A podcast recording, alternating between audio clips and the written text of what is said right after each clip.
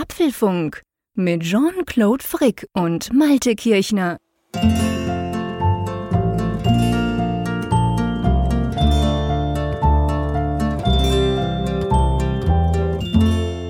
Apfelfunk Folge 297, aufgenommen am Mittwoch, 13. Oktober 2021. Und es steht auf T-3, lieber Jean-Claude. Oh, jetzt kommt so eine Rechenaufgabe. Und das am späten Abend, wo wir das aufzeichnen. Was zum Geier meinst du mit T-3? Naja, 297. Oh shit, die, die 300, die, die, klopft an die Tür. Die Jubiläumsfolge, oh meine Güte, natürlich, siehst du, ich habe schon wieder total verdrängt. Ja, wir haben ja, ja schon, du hast wir, recht. Wir haben ja schon eine Zuschrift gekriegt, wir sollten noch mal ein Making-of machen, wobei ich das ganz interessant fand.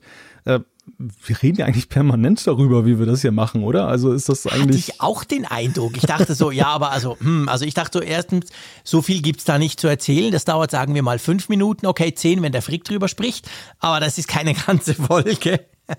Aber ich finde die Idee ganz charmant. Also, ja. falls ihr irgendwelche Fragen habt, und ich mache das jetzt mal so ganz unabgestimmt, aber das. Äh, weil wir ja wahrscheinlich sowieso ein bisschen selbstbezogen sein werden in dieser Folge 300, dann stellt ihr uns doch gerne Fragen, wo ihr sagt, hey, ja. erklärt mir mal dieses Geheimnis, äh, wie diese Stimme jede Woche da in meinen Podcast-Player hineinkommt. Ich, ich finde das eine super Idee. Schreibt uns das doch, weil das wäre eigentlich cool. Dann könnte man wirklich so eine Jubiläumsfolge quasi machen und, und schauen, dass wir uns da vor allem um Feedback kümmern und eben um das, was euch vielleicht interessiert. Vielleicht so, ja, so ein kleiner Blick hinter die Kulissen quasi. Weil es stimmt schon, natürlich, es gibt immer wieder Fragen auch so, hä, wie macht ihr das eigentlich privat und eure Frauen und überhaupt und schon so lange und so. Ja, das könnte ja durchaus was sein. Schreibt uns das mal. Wobei Wenn das frage ich mich auch schon. Abhaltet, machen wir das. Wobei das frage ich mich mittlerweile auch schon seit 300 Folgen, wie wir das eigentlich machen. Ja, ich, aber ich mich auch. Von dem her müsste man sich vielleicht mal überlegen, Malte. du, aber bevor wir, ähm, bevor wir da weiter quasseln, ähm, möchte ich vorschlagen, kommen wir mal zu unserem Sponsor. Alle in einer, eine für alles. Mit der Clark-App hast du alle deine Versicherungsverträge in einer App. Clark vergleicht die besten Angebote von über 160 Versicherern und das kostenlos. Mit dem Code Apfelfunk erhältst du einen Amazon-Gutschein von bis zu 30 Euro. Lade dazu einfach die Clark-App herunter oder gehe direkt auf die Website clark.de für Deutschland oder goclark.at für Österreich. Alle Infos erhältst du auch noch am Ende des Podcasts und in den Show Notes. So, und du, ähm, bevor wir zu den Themen kommen, wir haben auch noch nicht über das Wetter geredet. By the way, ist bei euch auch so kalt? Ja, ja, es, es ist jetzt total der Herbst äh, da jetzt eingebrochen. Es gab ja einige sehr schöne Tage noch am Wochenende. Mhm. leider überschattet von einer Erkältung. Ich bin ja froh, meine Stimme Ei. ist ja echt so wirklich auf den Podcast-Rhythmus eingestellt. Ich hatte so eine richtig fiese, wieder? Ja, ich hatte so eine richtig fiese Erkältung und in letzter oh. Zeit ist es so, wenn ich sowas mal habe, normalerweise habe ich mal das Glück in der Familie, dass ich der Einzige bin, der es nicht kriegt.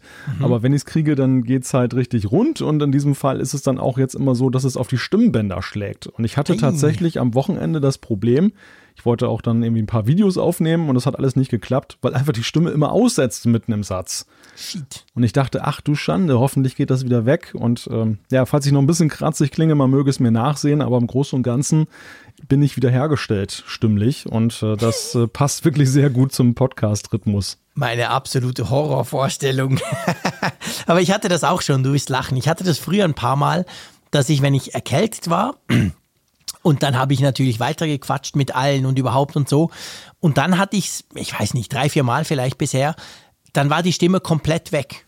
Und zwar, weißt du, also ganz weg. Nicht mhm. so krächzen oder ja, kann man eigentlich nicht bringen, kann man nichts aufnehmen damit, sondern einfach weg. Null. Also nur noch flüstern möglich. Und das war, das ging dann so ein, zwei Tage jeweils, kannst dir vorstellen, war natürlich die Hölle. Ich glaube, meine Familie fand es cool, aber ähm, auf jeden Fall, das war dann schon ziemlich schlimm. Die Mute-Taste beim Frick. genau, zack und Ruhe war. aber jetzt hatte ich schon sehr, sehr lange nicht mehr Holzer lange, wie wir in der Schweiz sagen. Ich klopfe mal auf Holz. Aber ja, hoffen wir mal. Gut, aber es freut mich, dass du so, so weit wieder fit bist, weil wir können eine Vorankündigung machen. Bevor wir überhaupt zu den Themen kommen, ähm, Montagabend solltest du so weit fit sein, dass du sogar in der Kamera gucken kannst mit mir zusammen. Ja, ich glaube, ich bin da auch schon wieder vorzeigbar. Also wir können uns da zusammenschalten. Denn es heißt am Montagabend Apfelfunk Live. Am 18. Genau. Oktober haben wir ein Event von Apple und in gewohnter Weise werden wir, naja, so roundabout, Viertelstunde, halbe Stunde später, schalten wir uns dann zusammen, live auf YouTube und Facebook und dann könnt ihr zugucken, wie wir so ein bisschen das Event halt so ein bisschen Revue passieren lassen. Genau, das haben wir in den letzten Events immer gemacht. Das stößt immer auf großes Interesse von euch. Wir hatten da immer ganz viele Zuschauer, die uns zugeguckt haben und natürlich auch kommentiert haben und so. Und wir, wir geben da so unsere ersten Eindrücke, unsere ersten Feelings quasi direkt nach diesem Event, wo wir dann natürlich nachher im Apfelfunk noch ausführlich drüber sprechen, geben wir da zum Besten. Und das werden wir eben auch am 18. Ähm, Oktober machen. Ja, keine Ahnung, was sein wird. Halb neun, Viertel vor neun, irgend sowas. Je nachdem, wie lange Apple sich da Zeit lässt. Ja, die Erfahrung zeigt ja, dass es mittlerweile meistens früher ist, ne? weil Ja, ja. diese Mhm. Online-Shows, nenne ich sie jetzt mal, schnell. die sind relativ schnell und äh, nach spätestens einer Stunde sind sie rum. Ja. Also Viertel nach acht, 20 nach acht, keine Ahnung. Also ihr Mhm. werdet das ja sowieso, ihr werdet sowieso online sein, wenn ihr euch für das Event interessiert und dann Genau, dann kriegt ihr das schaut mit. doch gerne mal rein. Auf Social Media natürlich posten, auf Twitter und Facebook und überall. Und dann kriegt ihr mit, dass das da quasi losgeht bei uns. Ja, wenn die nicht abgestürzt sind, Ja, das will ich doch nicht hoffen. ja, das stimmt. Du hast muss recht. man ja mittlerweile auch sagen. Ja, nach dieser heavy, heavy Geschichte letzte Woche, da hast du absolut recht. Könnte sein. Aber gehen wir mal nicht davon aus. Das wird alles klappen. Nein, nein, keine Angst. Äh, wollen wir mal zu den Themen kommen? Ja, fließender Übergang, denn das erste Thema ist eigentlich jetzt gerade auch schon das letzte Thema gewesen. Wir sprechen nämlich über neue Dimensionen. Ein großer Titel, nämlich der des Apple Events am 18. Oktober. Genau, wir sprechen darüber, was verbessert wurde, und zwar bei iOS 15.0.2. Wir sprechen über Millionen weniger und es geht eigentlich nur indirekt um Geld. Es geht um das iPhone 13. Apple hat angeblich die iPhone 13 Produktion gebremst. Warum? Wir sprechen, dass Google endlich einen auf Apple macht und Apps künftig im Standarddesign erscheinen könnten. Da müssen wir unbedingt drüber diskutieren. Ja, und in unserem ganzheitlichen Podcast sprechen wir über das ganze Auto. Apple CarPlay könnte nämlich künftig eine viel zentralere Rolle daran spielen. Vielleicht habt ihr es ja mitbekommen, Instagram hatte da so ein paar Problemchen vor zehn Tagen und da soll es jetzt wohl eine Änderung geben, dass man sowas überhaupt mitbekommt besser. Was man immer mitbekommt, in jedem Apfelfunk, ist die Umfrage der Woche mit dem Ergebnis und eine neue Frage und außerdem natürlich auch Zuschriften unserer Hörerinnen und Hörer. Ja, auf jeden Fall, dafür reicht's garantiert. Drum legen wir gleich los und das war, ich weiß nicht, wie es dir ging, aber das war schon so ein bisschen die Breaking News der Woche, oder? Ich war bass erstaunt. Ich habe nicht damit gerechnet, eine Einladung zu erhalten für ein Event nächsten Montag am 18. Oktober um 19 Uhr am Abend.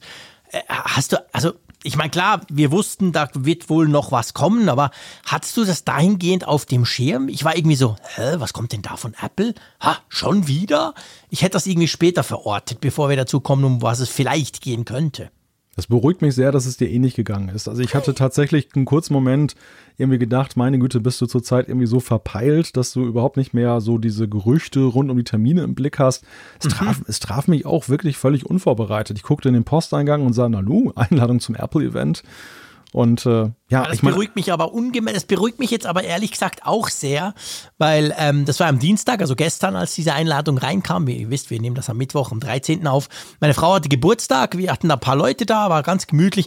Und ich habe das tatsächlich erst viel, viel später gesehen und dachte so, what? War meine Güte. und habe dann genau das gleiche gedacht wie du. Habe ich das jetzt überhaupt nicht mitbekommen? Weil normalerweise ist doch so, das kündigt sich so ein bisschen an und man weiß so plus minus, ja, so in diesen zwei, drei Tagen kommt vielleicht dann die Einladung. Also, ja, lange Rede, kurzer Sinn, ich war komplett unvorbereitet. Ja, das Interessante ist, warum man das eigentlich war. Denn es ist natürlich ja so, es wurde ja schon im Vorfeld spekuliert, dass es ein, ein Oktober-Event geben Mhm. sollte.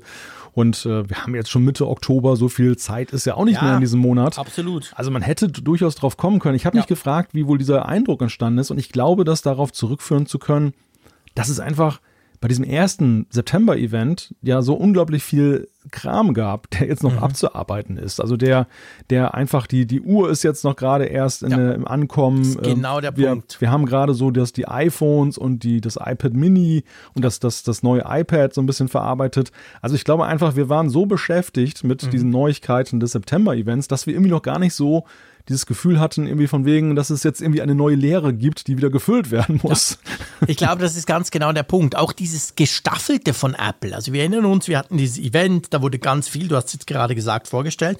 Dann kam, glaube ich, zuerst das iPad, dann kam das iPhone. Jetzt gerade kam die Apple Watch quasi und startet jetzt dann am, am Freitag, kann man die kaufen. Und irgendwie, ja, für uns Techies ist es dann so, wir arbeiten damit, wir, wir machen Dinge, wir, wir reden drüber, wir testen das Zeug. Man ist noch voll dran und ist irgendwie, hat man gar nicht das Gefühl, dass jetzt schon die nächste Ladung dann kommt. Obwohl man natürlich im Sommer gesagt hat, ja, logisch, im September ein Event, im Oktober ein Event und so weiter. Aber das, ich glaube, das war ganz genau der Punkt. Also ich, ich war tatsächlich gestern auch voll noch mit der Apple Watch beschäftigt und habe damit rum. Und das war ganz neu und irgendwie komisch und so. Und da kam das irgendwie ganz schräg. Aber ähm, die Einladung selber, beziehungsweise der Claim, den Apple ja immer wieder hat bei all ihren Einladungen, neue Dimensionen, hm, ja. das ist schon interessant, oder? Das ist schon ein Statement, das ist schon ziemlich großspurig. So. Ja, ey, schön, dass du das sagst, so Apple-typisch, gell? So wirklich so, hm, wir machen, wir backen keine kleinen Brötchen, wir machen gleich neue Dimensionen. Ja, wobei ich finde, das ist ja jetzt doch eine ganz andere Nummer als jetzt dieses erste Event, was ja so im Rückblick fast ein bisschen, also gemessen daran tiefstapelnd war. California, ja. Streaming. Also das ja. war sehr, es war sehr bezogen auf die Art und Weise, wie es übertragen wurde. Natürlich mhm. gab es auch ein bisschen Apple TV Plus, aber überhaupt nicht auf den Inhalt. Ja. war ja eher so das Rahmenthema. Wir zeigen euch schöne Ecken aus Kalifornien in dieser Präsentation. Mhm.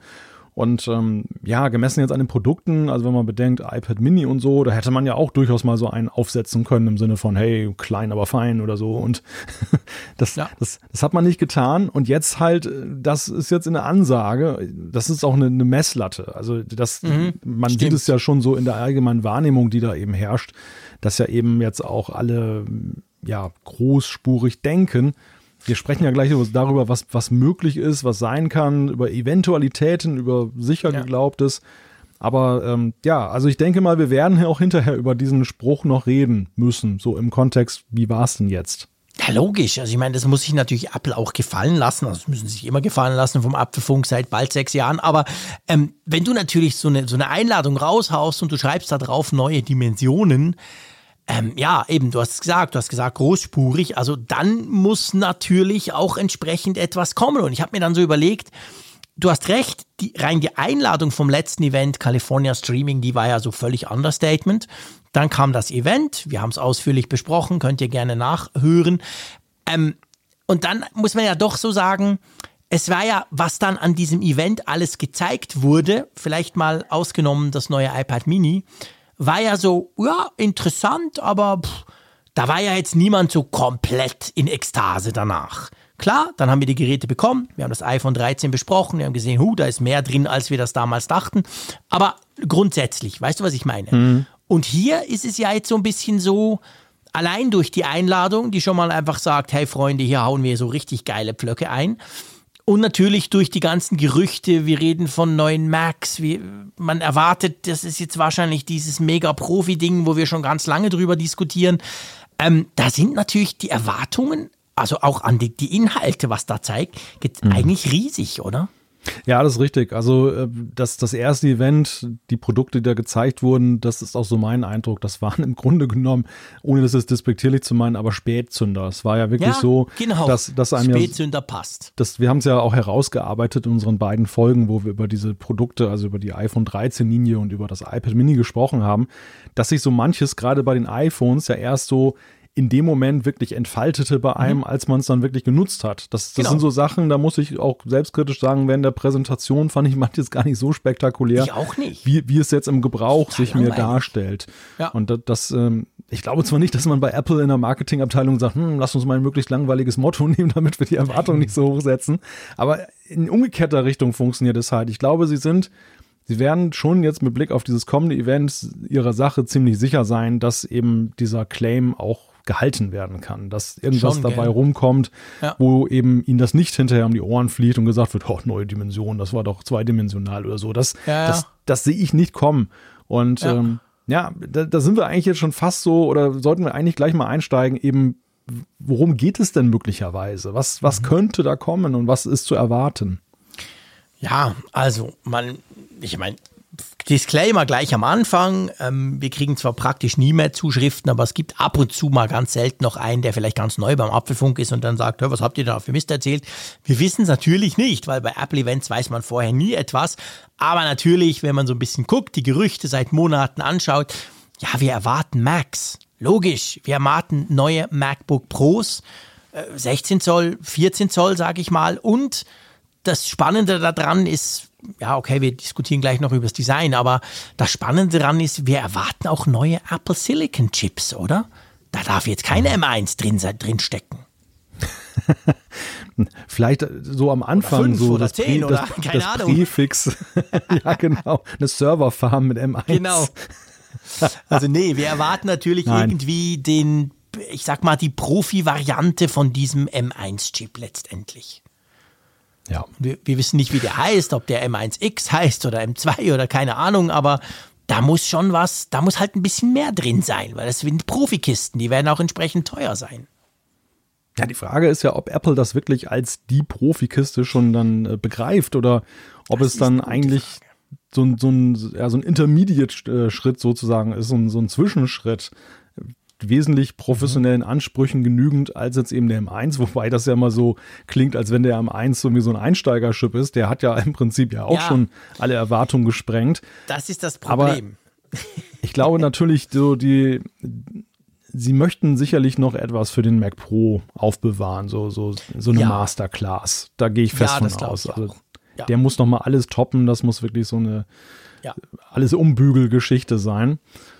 Aber Und ja, gell, einfach, das, dass wir das noch kurz geklärt haben. Wir gehen eigentlich nicht davon aus, dass wir einen Mac Pro schon sehen. Also eben dieses Nein, mega, nein. ultra, dupi Teil. Nein, definitiv nicht. Also ich denke, der Mac Pro ist so wirklich, der markiert auch äh, den Abschluss dieser Transformation. Das wird so wirklich so Ja. der Punkt sein, nach meinem Gefühl, wo sie dann eben sagen, so, und jetzt äh, seht ihr die, die Krönung der Schöpfung sozusagen. Das ist jetzt so die, das die Spitze der Pyramide und damit ist die Transformation abgeschlossen. Vorher werden aber die ganzen Publikumslieblinge und sonstigen ähm, Größenordnungen dann eben umgesetzt. Naja, und wenn wir so auf den Claim gucken, neue Dimensionen, es ist ja auch schon immer wieder darüber spekuliert worden, dass es ja eben nicht nur eine Renaissance des 16 Zöller MacBook Pros gibt, sondern dass Apple auch ja an etwas tüftelt, was eher so in Richtung mehr Display geht beim 13 Zöller, sprich also auf 14 Zoll geht. Da würde natürlich dieser Claim neue Dimensionen super passen. Ne? Das wären ja New Dim- Dimensions sozusagen, was jetzt Das- das, ähm, die Größe angeht. Das ist ein guter Punkt, ganz genau. Also da kann man durchaus davon ausgehen, dass das, ich meine, wie lange diskutieren wir, und wir sind ja nicht die Einzigen zum Glück, wie lange diskutiert man schon über ein 14 Zoll MacBook Pro? Das ist ja schon ewig lange her. Also wo man davon ausgeht, ja, fast gleich groß wie das 13 Zöller, aber halt eben deutlich mehr quasi ich randlos, ich komme wieder damit, ja, irgendwie, dass das ein neues Design gibt und dadurch natürlich auch mehr Platz für den Bildschirm. Ähm, das ist schon etwas, was wir ewig lange mit uns rumschleppen, immer wieder. Und ich glaube schon, dass ich, also ich glaube nicht, dass nur ein MacBook Pro 16 Zoll kommt als mega Ultra Teil, sondern ich glaube schon, es gibt auch eine ein bisschen kleinere Variante davon. Ja, man muss auch immer so ein bisschen den Kontext sehen. Also es gibt ja keine definitiven Ableitungen von Gerüchten, weil wie du schon sagtest, wir wissen es ja auch nicht. Aber wenn man eben mal so guckt, was sich in diesem Jahr alles so materialisiert hat bei Apple. Und ähm, da sind ja, das ist eine ganze Reihe von Dauergerüchten, die alle da auch so zeitlich in einem ähnlichen Rahmen damals hochgekommen sind. Da waren die AirTags, über die lange diskutiert wurde, die gekommen sind. Da ist jetzt dann jetzt das iPad Mini, das, das erneuerte gekommen, was auch ewig dann schon da diskutiert wurde. Und das 14 Zöller ist ja eben auch so in dieser Kategorie zu sehen. Also Ja. es könnte wirklich sein, dass in diesem Jahr all diese Dinge sich materialisieren, die Ja. eben dann schon lange vorhergesehen wurden, weil sie, was weiß ich, als Prototyp in der Zuliefererkette sonst wo mal in Erscheinung getreten sind und diese klassischen Leaker dann letzten Endes dann da gleich geschlussfolgert haben, das kommt jetzt sofort. Ja, ja, ja, genau, genau. Das Problem hatten wir ja immer mal wieder, dass man durchaus ähm, aus Asien irgendwas gesehen hat oder der Minchi Quo hat was bemerkt, aber das, die zeitliche Reihenfolge und die zeitliche Einordnung hat dann sehr oft nicht gestimmt. Das würde auch dazu quasi passen. Lass uns mal davon ausgehen, bevor wir dann den, den Fokus so ein bisschen aufmachen, lass uns mal davon ausgehen, okay, wir kriegen neue MacBook Pros, Profi-Version 16 Zoll, 14 Zoll. Was gibt's neben dem neuen Prozessor noch für Gerüchte? Weil es hört ja da im Moment nicht auf, oder? Nein, es hört nicht auf. Es gibt da noch ein paar mehr Sachen. Das fängt damit an, dass jetzt ähm, da eine 1080p Webcam drin sein soll. Nein! mein Gott! Das, das wäre entsetzt. jetzt, noch, normalerweise nicht sensationell, aber für Apple-Verhältnisse ist es das definitiv. Oh, ja, geil, also ich freue mich schon, wenn das wirklich kommt. Ich werde so drüber ablästern. Die kann man, glaube ich, als Gesetz ansehen inzwischen, oder? Ja, pff, ja, ja, logisch. Also, aber es ist, es, das Schlimme ist halt, dass Apple, dass das bei Apple tatsächlich ein Thema wäre und sie würden es wahrscheinlich auch völlig schamlos auf der Bühne dann verbreiten, was, wie geil sie doch jetzt eine Kamera haben, obwohl sie, glaube ich, der absolut, absolut ultimativ letzte PC-Hersteller in dieser Galaxie sind, die noch so shitty alte Kameras einbauen bei ihren Notebooks. Das ist wirklich nicht zum Aushalten, genau. Ja, okay, wir kriegen eine 1080p Webcam. Schön. Genau. Der nächste Punkt ist eigentlich ein Verzicht auf etwas, soll angeblich keine Touchbar mehr geben. Hey. Hm. Äh, was, was glaubst du? Wir haben ja schon extrem viel über die Touchbar gesprochen. Seit Jahren, seit dieser 2016 Jahr rauskam. Und ähm, man hatte ja schon letztes Jahr, ich erinnere mich, wir hatten letztes Jahr schon diskutiert gehabt. Ich glaube, das war auch so kurz vor der Vorstellung der ersten Apple Silicon, also der M1 Max, hat man so diskutiert, ah, wird da noch eine Touchbar drin sein oder so? Da dachte man auch schon, die fliegt wohl raus. War dann nicht so. Das MacBook Pro 13 hat die noch. Aber glaubst du, jetzt ist quasi der Todesstoß? Jetzt fliegt das Ding endgültig raus? Ja, es wäre zumindest ein schöner Aufhänger, dass man jetzt ja ein Grund, eine grundlegende Änderung mhm. jetzt zum Beispiel beim 16 Zöller gemacht hat, dass beim 14 Zöller da ein neues Format jetzt kommt, äh, dass man eben bei dieser Gelegenheit auch gleich eben hinterfragt, alles, ähm, muss das noch sein, hat sich das bewährt? Also anders jetzt als im laufenden Prozess, wo man ja. eben ein ein Body sozusagen, ein Gehäuse, dann einfach weiterentwickelt, die Komponenten, Komponenten in, innen austauscht. Das mhm. ist natürlich ein anderer Schritt, ob ich dann herangehe und sage, ich baue da jetzt wieder Tasten ein, statt eben einen, einen kleinen ja. Bildschirm. Interessant ja, ist es ja, ja auch die Frage, so dieses Zusammenspiel, und das war ja eigentlich, der, diese Touchbar hat ja diese, also übertrieben gesagt, diese, diesen Übergang zu ARM-Chips ja eingeleitet seinerzeit. Denn es war ja eben so, dass darin steckte ja schon so ein kleiner Chip von Apple, der eben auf ARM-Basis dann lief, aber das Ganze kommunizierte über Schnittstellen dann halt mit dem nach wie vor Intel-System. Mhm. Und ähm, jetzt muss diese Zusammenarbeit, also wär, es wäre natürlich ein, ein leichteres jetzt eben, wenn ARM mit ARM kommuniziert und nebenbei dann auch noch zwei Apple-Chips dann sozusagen da zusammenarbeiten. Das ist gar kein Problem aus meiner Sicht, das äh, herzustellen. Aber dass man vielleicht auch das eben dann zum Anlass genommen hat, zu sagen, naja, braucht es das denn jetzt wirklich ja. noch? Hat ja. diese Touchbar sich bewährt? Das stimmt natürlich. Der, der T2-Chip, den wir ja, oder ich glaube, es gab auch mal einen T1-Chip, natürlich in der Touchbar, der 2016. Und dann wurde dann der T2-Chip später draus, bei den neueren, beim iMac Pro oder so zum Beispiel. Ähm, das war ja so eine Art trojanisches Pferd, da hast du natürlich recht. Das war schon mal Apple Silicon, hat sich so ein bisschen um Security, Verschlüsselung kümmern dürfen und sonst noch nicht viel. Jetzt braucht es nicht mehr. Ich glaube schon, da da wir, da, da, wir, da wir davon ausgehen und eigentlich damit rechnen, dass wir ein komplett neues Design bekommen, was wir ja letztes Jahr nicht bekommen haben mit den M1 Max, die Apple Silicon Max, waren ja super und mega schnell und toll, aber mein MacBook Air sieht ja immer noch gleich aus, wie das MacBook Air seit Jahren aussieht. Und wir rechnen damit, dass wir komplett neues Design bekommen. Und dann, ja, macht es wahrscheinlich tatsächlich Sinn, dass man dann ähm, die Touchbar entsprechend auch gleich beerdigt. Meinst du, wir werden fast randlos so einen richtig großen Screen sehen? Tja, gute Frage. Ein tiefes Schnaufen. Das weißt du natürlich nicht, wir wissen es beide nicht, aber ich rechne schon damit, dass wir, dass die Bildschirmränder kleiner werden, oder? Alles andere wissen wir ja noch nicht. Ja. Wir wissen noch nichts übers Design, aber das ist, glaube ich, etwas, man hat es ja so ein bisschen gesehen beim MacBook Pro 16 Zoll, als das rauskam, ja noch mit Intel. Da waren mhm. die Ränder ja auch ein bisschen kleiner als bei dem, beim 15, was war es vorher, 15,4 Zoll.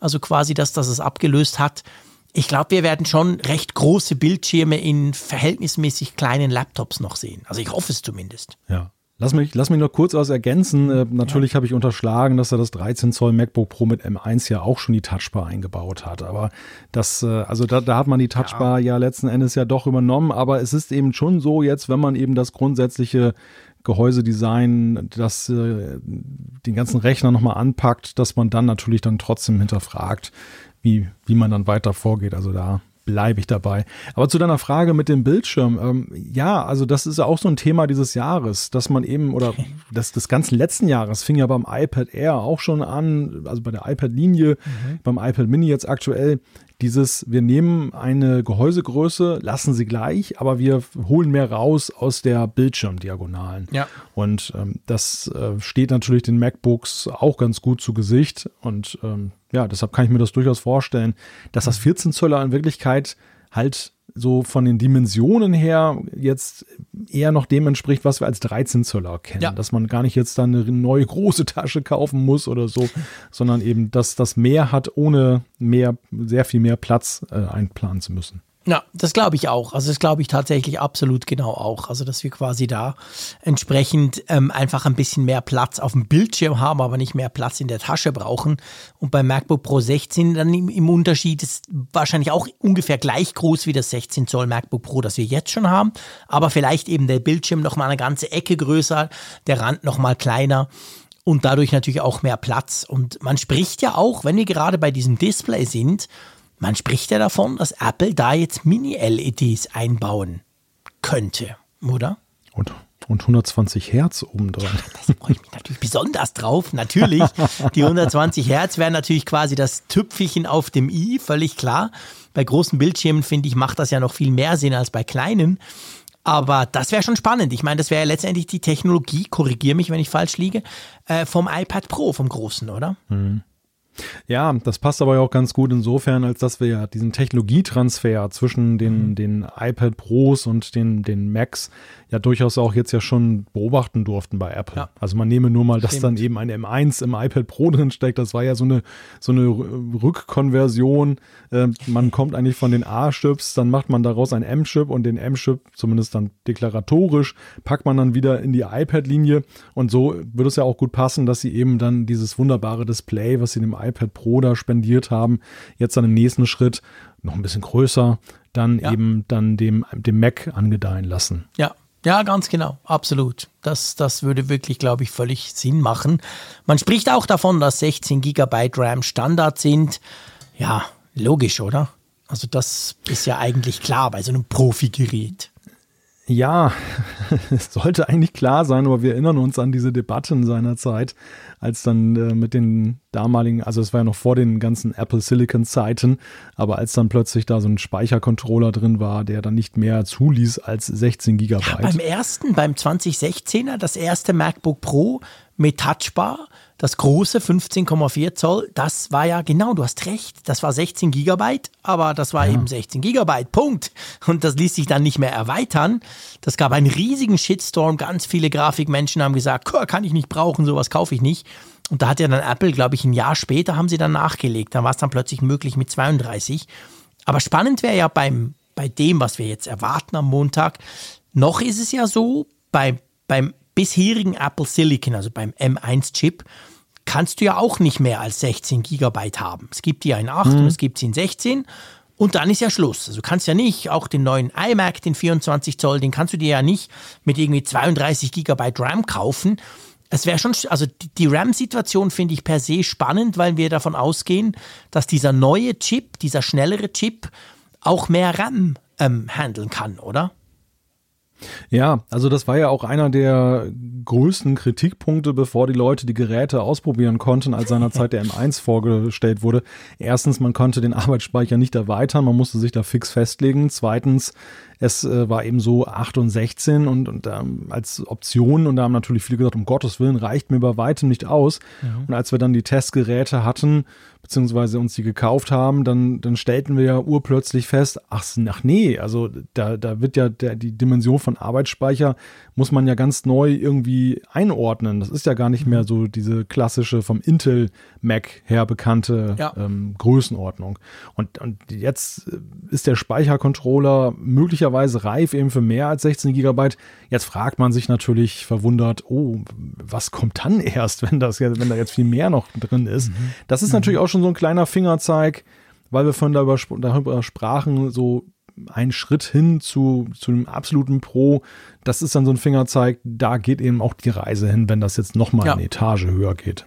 Ja, ja, das glaube ich absolut auch, genau. Also das, das ist dann eben Profi, Profi-Segment quasi und das wird halt spannend zu sehen, was da überhaupt möglich ist. Und ich fand es sehr gut, was du gesagt hast. Du hast vorhin gesagt, das war ja ein Kritikpunkt, diese 16 GB RAM bevor die Leute die M1 Max überhaupt mal in den Fingern hatten. Da nehmen wir uns ja nicht aus. Auch wir haben gesagt, hm, mal gucken, komisch ja. eigentlich und so. Und dann musste man ja feststellen, hm, komisch, irgendwie mit diesem Apple Silicon ist alles anders. Selbst ein 8 Gigabyte Modell, wie wir es mit dem Mac Mini haben oder beziehungsweise ich mit dem MacBook Air, da kann man unglaublich tolle Dinge tun, die man vorher mit einem Intel-Rechner mit 8 Gigabyte niemals tun konnte, gell? Ja, absolut. Also äh, das, es ist ja schon fast wieder in Vergessenheit geraten, aber diese, diese M1 Max, das sind ja so sensationelle Geräte. Ähm, ich nutze ja jetzt hier zum Podcasten eben auch ein, alleine schon deshalb, weil ich damit das, das Lüftergeräusch dann eliminieren konnte, was ich sonst immer mit meinem iMac aus dem Jahre 2014 hatte. Mhm. Also ähm, das ist einfach fantastisch und die Performance, wenn man zum Beispiel Videoschnitt macht und alles, das, das hat wirklich damals, ähm, und das, das wirkt bis heute nach, muss ich sagen. Also ich habe mich bis heute nicht dran gewöhnt. Ich stelle immer ich noch fest, nicht. wie schnell das Ding ist. Ich auch nicht. Und, äh, ja. Umso mehr bin ich eben auch gespannt jetzt auf diese, diese nächste, diesen nächsten Extrem. Schritt auf der Leiter. Extrem. Ich meine, die M1 haben uns umgehauen. Die haben uns alle überrascht, erstaunt und wir dachten, wie ist denn sowas möglich? Ich habe es ja schon oft gesagt, ich liebe dieses kleine MacBook Air. Das ist so eine geniale Mischung aus, aus eigentlich iPad von der Geschwindigkeit her, zack, zack, alles da. Und dann ist eben doch ein Mac mit einem richtigen Betriebssystem drauf. Ganz geil und, und eben hat nicht mal einen Lüfter drin. Und da ist natürlich die Frage, ja, was ist denn noch möglich? Und das, das macht eigentlich dieses Event jetzt aus der von Seiten Mac quasi so spannend. Aber man erwartet ja nicht nur Max. Es gibt vielleicht noch was auf bzw. in die Ohren. Ja, die berühmt-berüchtigten AirPods der dritten Generation, genau. die, die, die, über die ist ja schon spekuliert worden, ja, rund um das erste Event.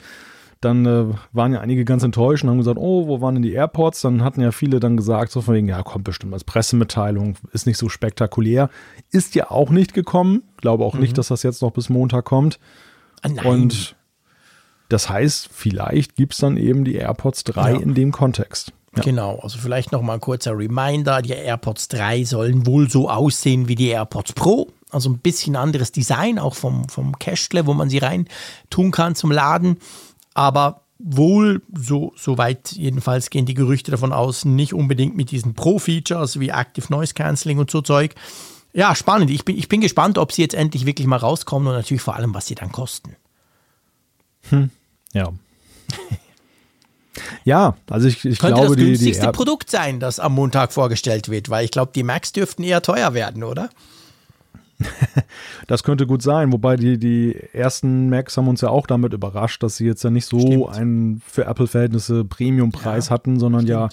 ja eher ähm, angenehm günstig waren. Also vergleichsweise für Apple-Verhältnisse halt. Ja bei, bei den AirPods 3, ich glaube tatsächlich, wenn ich so den restlichen Markt der, der kabellosen Kopfhörer betrachte, das könnte eigentlich auch der springende Punkt sein jetzt bei diesen AirPods 3, die, wir hatten ja schon mal über die Features gesprochen, ähm, halt wen, nicht so viel vom Pro drin, aber das Aussehen, also der, der Reiz hat sich uns, die wir jetzt ja begeisterte Pro-Nutzer sind, ja nicht so erschlossen, aber ich glaube, der springende Punkt ist einfach, dass Apple sich da vielleicht ein bisschen ranrobben möchte an das Mitbewerberfeld, ja. die ja doch sehr ja. offensiv unterwegs sind. Absolut, die sind deutlich günstiger. Ich habe da diese Nothing Year One getestet, weißt du, von dieser Firma vom ehemaligen OnePlus-Gründer. Die kosten 99 Franken, Dollar, Euro und die sind unglaublich gut. Die haben sogar Noise Cancelling. Die funktionieren erstaunlich gut inzwischen. Also softwaretechnisch war da am Anfang noch ein bisschen buggy. Aber und, und ja, ich meine, die kosten wirklich zweistellig gerade noch. Also 99. Und ich kann mir zwar nicht vorstellen, dass Apple mal sowas rausbringt für 99, aber man müsst, daran müsste man sich letztendlich orientieren mit den Dingern. Naja, und wenn wir über neue Dimensionen sprechen, dann müssen wir auch über abgefahrenes, über was ganz abgefahrenes sprechen. Hier unserem, mhm. unserem mehrdimensionalen Apfelfunk-Vorschau-Talk. ja, ich meine, man denkt natürlich gleich so an 3D und, und Augmented Reality und so. Apple Glasses, könnte das auch noch ein Thema sein? Was meinst du?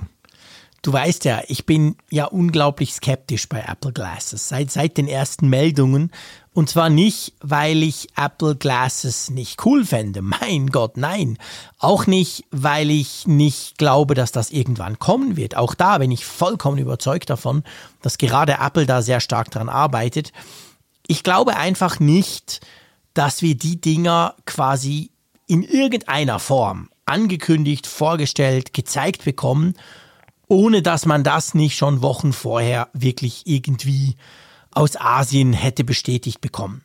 Das ist so ein bisschen mein ewiges Credo in diesem Jahr. Wir haben ja vor der WWDC auch drüber gesprochen. Das Thema Apple Glasses nimmt natürlich Fahrt auf, seit vielen Monaten schon.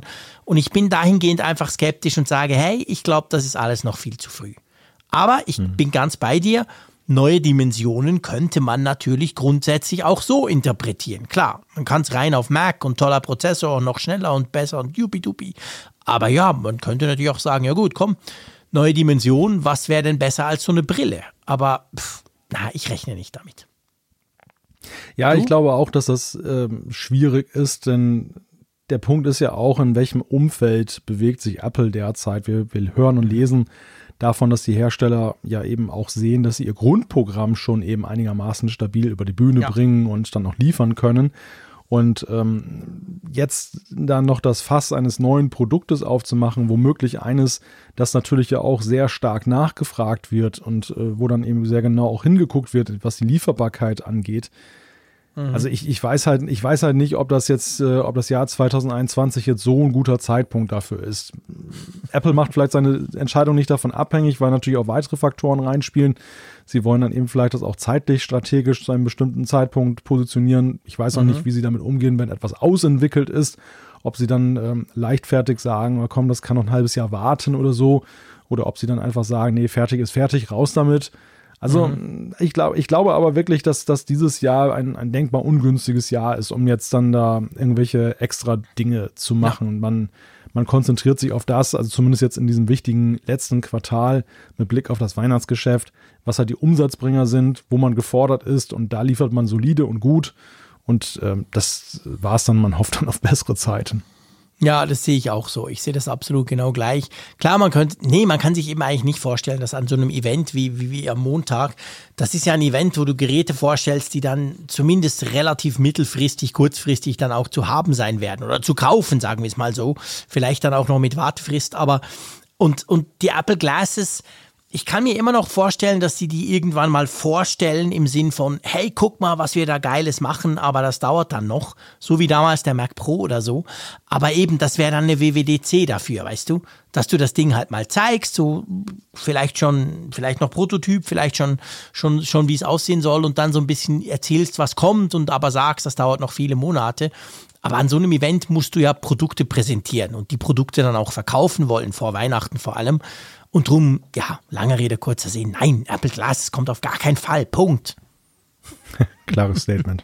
Ja, ich, ich lege mich fest. Und irgendwann und werde ich damit dann Hinterjubeln wir dann, genau, dann sagen, oh, diese Brille, toll. Der Frick hatte mal wieder keine Ahnung. ja, klar. Aber das Risiko nehme ich gerne auf mich. So, du, wollen wir mal über Updates sprechen? Ähm, da kam genau. nämlich auch was diese Woche. iOS 15.0.2 was zum Geier ist das? Hm. Ja, das ist tatsächlich das Update, was so Kinderkrankheiten behebt, die diese jetzt mhm. dann bei iOS 15 aufgetaucht sind. Ich möchte behaupten auch, das sind die Feedbacks der Nutzer, die sie jetzt abarbeiten, wo sie eben gesehen haben anhand der Fehlerreports oder äh, da hakt es noch irgendwie, das, das korrigieren wir. Also Beispiele, dass zum Beispiel eben Fotos, die man aus der Nachrichten-App dann gespeichert hat. Mhm dass die plötzlich verschwunden sind, weil man die, die zugehörige Nachricht in einem Message dann halt gelöscht hat. So ein klassischer Verbindungsfehler. Dass ja. ähm, das neue Leder-Wallet mit MagSafe dann halt nicht immer richtig funktioniert hat in der Wo ist-App. Das gleiche mit AirTags ähm, dass CarPlay hier und da hakte, wenn man Audio-Apps gemacht hat. Also das, das sind alles so Klassiker, so im Sinne von, ja, ähm, das, das kann halt passieren, dass mit einem neuen großen Update dann irgendwo das nicht wirklich dann mal funktioniert und dann wird das abgearbeitet dann ja. mit Bugfixes. Genau, das kam ja jetzt relativ schnell nach 15.0.1. Das Punkt 1 hat ja diese, diese Entsperren mit der Apple Watch-Geschichte gelöst gehabt letzte Woche und jetzt kam eben nochmal eins. Und, und lustig übrigens, diese CarPlay-Geschichte. Das Problem hatte ich tatsächlich mit iOS 15. Dass er mir quasi, wenn ich irgendwas abgespielt habe, war dann plötzlich so zack und zwar wirklich wie so, wie wenn du, ich habe ja Wireless CarPlay in meinem Auto, aber wie wenn du quasi das Kabel gezogen hättest früher, weißt du? Zack, weg. Mhm. Also nicht nur einfach die Audio-App ist abgestürzt oder spielt nicht mehr, sondern da ist dann quasi CarPlay einfach plötzlich deaktiviert gewesen. Da musstest du wieder von Hand so quasi nochmal drauf und Hallo und Connect und aha, zack, zack und so. Das hatte ich wirklich auch. Ich habe ja dann dooferweise auf 15.1 auf die Beta gewechselt. Und ähm, wobei da hatte ich das Problem mit CarPlay dann nicht mehr. Hm? Wie konnte denn sowas passieren? Ja, ich verstehe es auch nicht. Ich muss wirklich sagen, es war ein ganz dummer Move. Ich habe es ja nur gemacht wegen dieser, weißt du ja, habe ich ja gesagt im Apfelfunk, wegen dieser ähm, Apple Watch-Geschichte mit Maske, weil das ja auch nicht mehr ja. funktioniert hat. Und ja, man kann einfach auch mal richtig, richtig falsch liegen. Ich gebe das zu. Ich habe das gemacht und am nächsten Tag kam iOS 15.0.1, was genau diesen Fehler behoben hatte. Und ich habe mir aber mit iOS 15.1 Beta, das war damals Beta 2, glaube ich, habe ich mir doch noch ein paar Fehler reingeholt, die mich dann genervt haben letzte Woche. Inzwischen ist heute 15.1 Beta 4 gekommen. Inzwischen läuft es bei mir auch okay, alles gut. Aber ich habe wirklich gemerkt, okay, selbst diese Punkt-Releases, ich habe ja mal eine Zeit lang gesagt, ja, komm, Punkt-Releases sind ja eigentlich risikofrei. Da kann auch einiges schiefgehen, zumindest bei so einem neuen Betriebssystem wie iOS 15.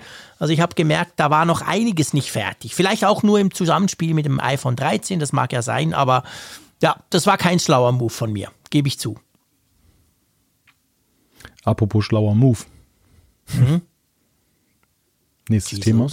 Ja, nächstes Thema. Genau. Wobei ja, das, es gibt ein schlauer Move ist, ist dann die Frage. Naja, zumindest ein pragmatischer Move wahrscheinlich, wenn es denn so ist. Ähm, wir lesen in einem Bloomberg-Bericht, dass Apple die iPhone 13-Produktion gebremst mhm. hat. Ähm, es geht, glaube ich, da um Millionen Geräte. Ja, 10 Millionen die, die Geräte. 10 Millionen sogar. Ja. Und ähm, das hat aber nichts mit irgendwie mit Erfolg oder Misserfolg zu tun. Ganz im Gegenteil, das, das äh, iPhone scheint wohl wieder ein Erfolg zu sein. Mhm. Aber ähm, es hat mit der Zuliefererkrise zu tun, ja. mit, dem, mit dem allgemeinen Mangel an elektronischen Komponenten. Und da musste Apple jetzt, so berichtet zumindest Bloomberg, da ein wenig die Notbremse ziehen.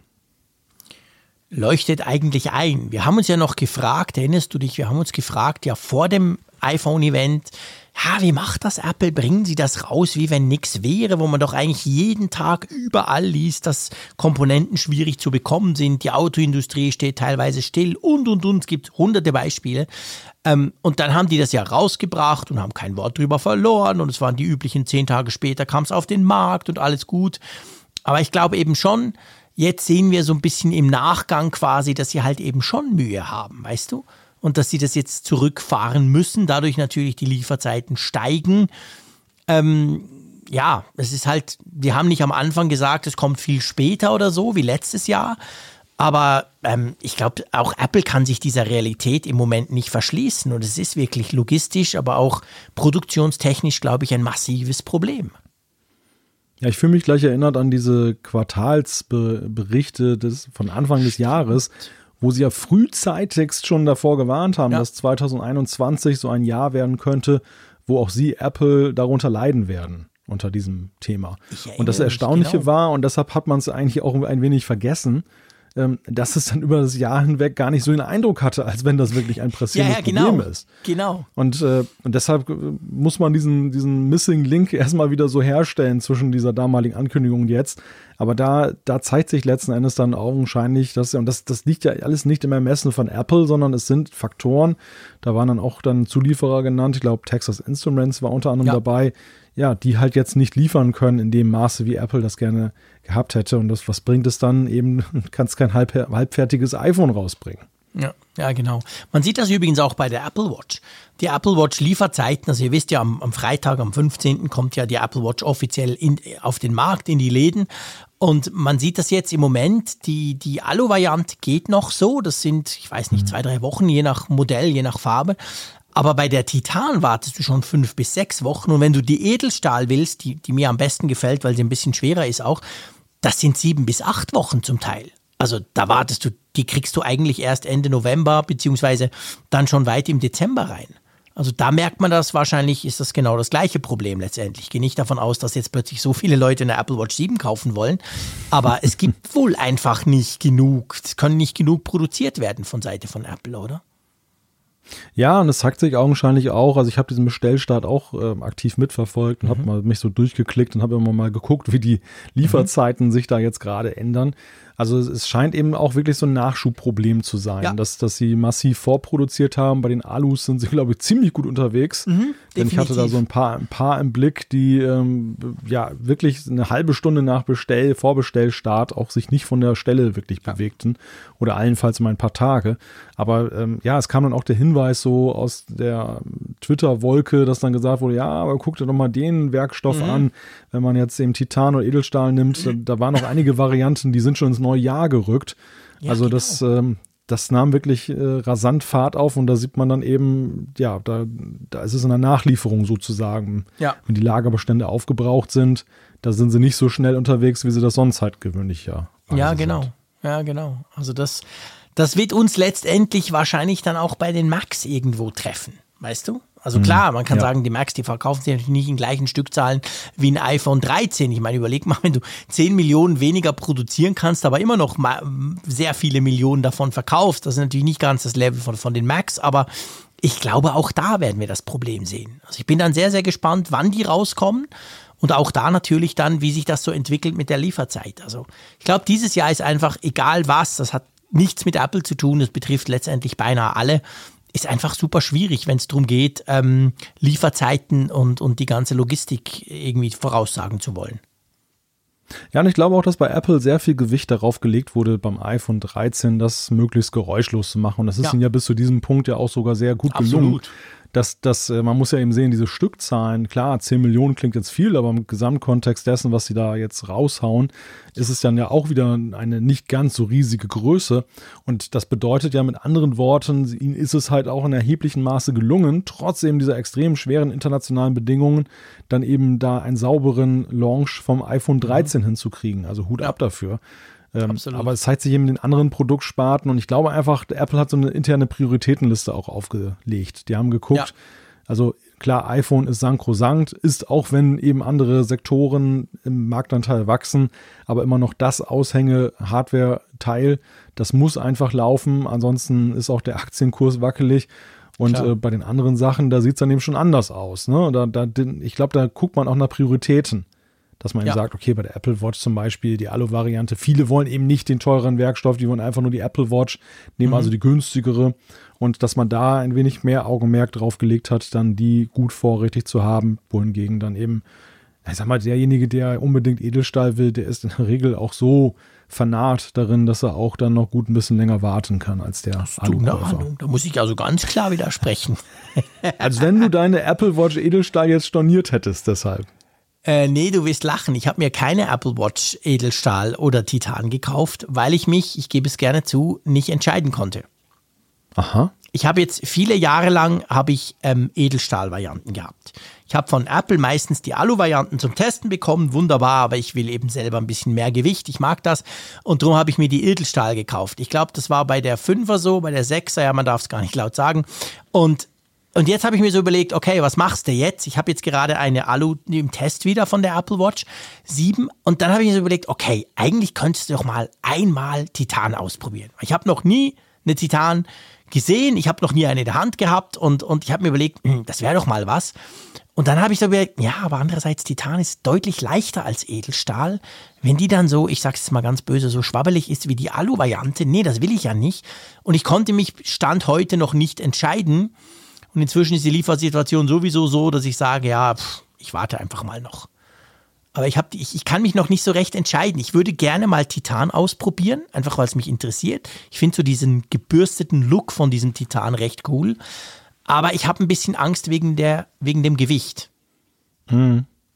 Ja, also ich, das würde mich auch so ein bisschen zurückschrecken, weil bei Echt? Wertig würde ja, ich dann tatsächlich. Ist mega, klar. Nein, äh, lass mich ausreden. Wenn ich mir wertig kaufe, dann will ich aber auch Gewicht haben. Ja, also das ist schon. eigentlich der, der Punkt. Ja, ja, stimmt. Das, das, das ist irgendwie so mit so gedanklich miteinander verknüpft. Ja. Und ähm, Gut, ich andererseits kann ich auch verstehen, dass diejenigen, die dann sagen, ich möchte wertiges Material haben und möchten halt wiederum nicht Gewicht haben, dass das äh, für die das natürlich eine sensationelle Nachricht Klar. war, als es dann seinerzeit hieß, hey, es gibt jetzt Titan, ja, also man kann beides auch, haben. Ich habe auch wertig und leicht von Leuten, die sagen, ja, es ist halt viel weniger kratzanfällig, wobei ich muss sagen, meine Edelstahl nach einem Jahr, wo ich sie wirklich immer rund um die Uhr ja. trage, die hat eigentlich keine Kratzer. Die sieht, die sieht klasse aus. Ich könnte die Apple Watch 6 wahrscheinlich gleich verkaufen, die sieht aus wie neu. Also äh, es gibt ja, ja ganz viele Diskussionen rund um diese Materialwahl da. Aber ich, drum langer Rede, kurzer Sinn, nee, ich habe noch nichts bestellt. Ja, aber diese, diese Kratzer-Diskussion, die verfolge ich auch mal mit einem lachenden Auge. Schon, weil ich gell? irgendwie, ich, ja, ich, ich, ich kann das nicht nachvollziehen. Ich habe es tatsächlich nie hingekriegt, die zu schrotten. Nur meine Series 0, die hatte ich einmal, habe ich auch hier schon mal erzählt, glaube ich, habe ich mal irgendwann gegen eine Türkante gehauen beim Öffnen. Stimmt. Und da war dann so eine kleine, aber feine Delle unten Delle, dann drin. Gell? Aber es war eine Alu. Aber ansonsten, das war eine Alu, ja, ja, ja. Aber ansonsten war die auch super intakt und alle mhm. anderen Alu-Varianten, die ich hatte, auch kein Thema. Also ich würde es nicht jetzt kaufen wegen Resistenz gegen Kratzer. Also ich, ich würde Nein. tatsächlich die, die, ich hatte ja auch mal Edelstahl und äh, mhm. ich fand es einfach, was du sagtest, dieses, ähm, dieses, das Gefühl am Arm. Ja. Wahrscheinlich auch was für empfindsame Gemüter. Ich glaube, viele merken das auch gar nicht, aber ähm, ich, ich habe es schon gemerkt. Ja, Genau, also ich auch. Ich hab, ich bilde mir ein, nee, was heißt, ich bilde mir ein, wenn du die Alu und die Edelstahl nebeneinander hältst, dann merkst du den Unterschied deutlich. Und ich mag diesen Unterschied. Und ich weiß halt nicht, ob man mal eine Titan neben eine Edelstahl halten sollte und gucken, ob man das eben auch merkt. Naja, mal schauen.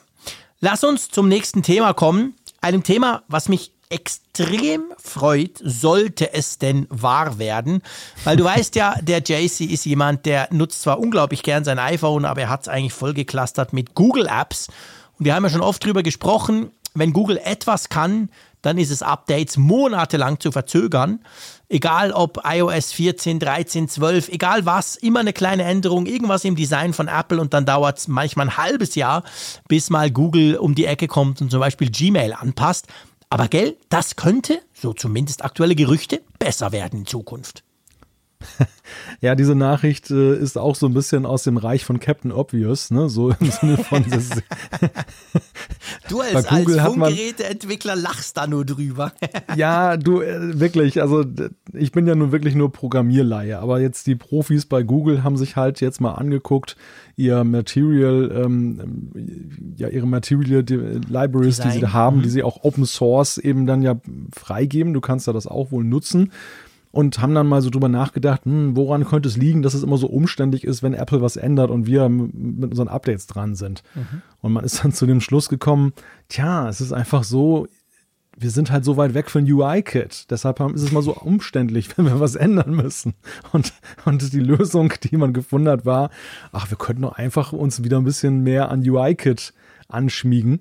Man muss jetzt der Fairness halber sagen, ähm, zur Begründung gehört auch, dass sie eben gesagt haben, UI-Kit wäre auch mal schlechter gewesen, hätte deutlich aufgeholt, hätte also auch eben viele Dinge jetzt nachgeholt, die sie eben mit ihrem, mit ihrem Custom UI, mit ihrem eigenen Design eben dann versucht haben auszugleichen. Also, dass eigentlich jetzt dieser Übergangszustand eben vorbei ist und man kann jetzt wieder ruhigen Gewissens da rangehen an UI-Kit und hat gleichzeitig die Vorteile, die man sich damals versprochen hat von der eigenen äh, Geschichte.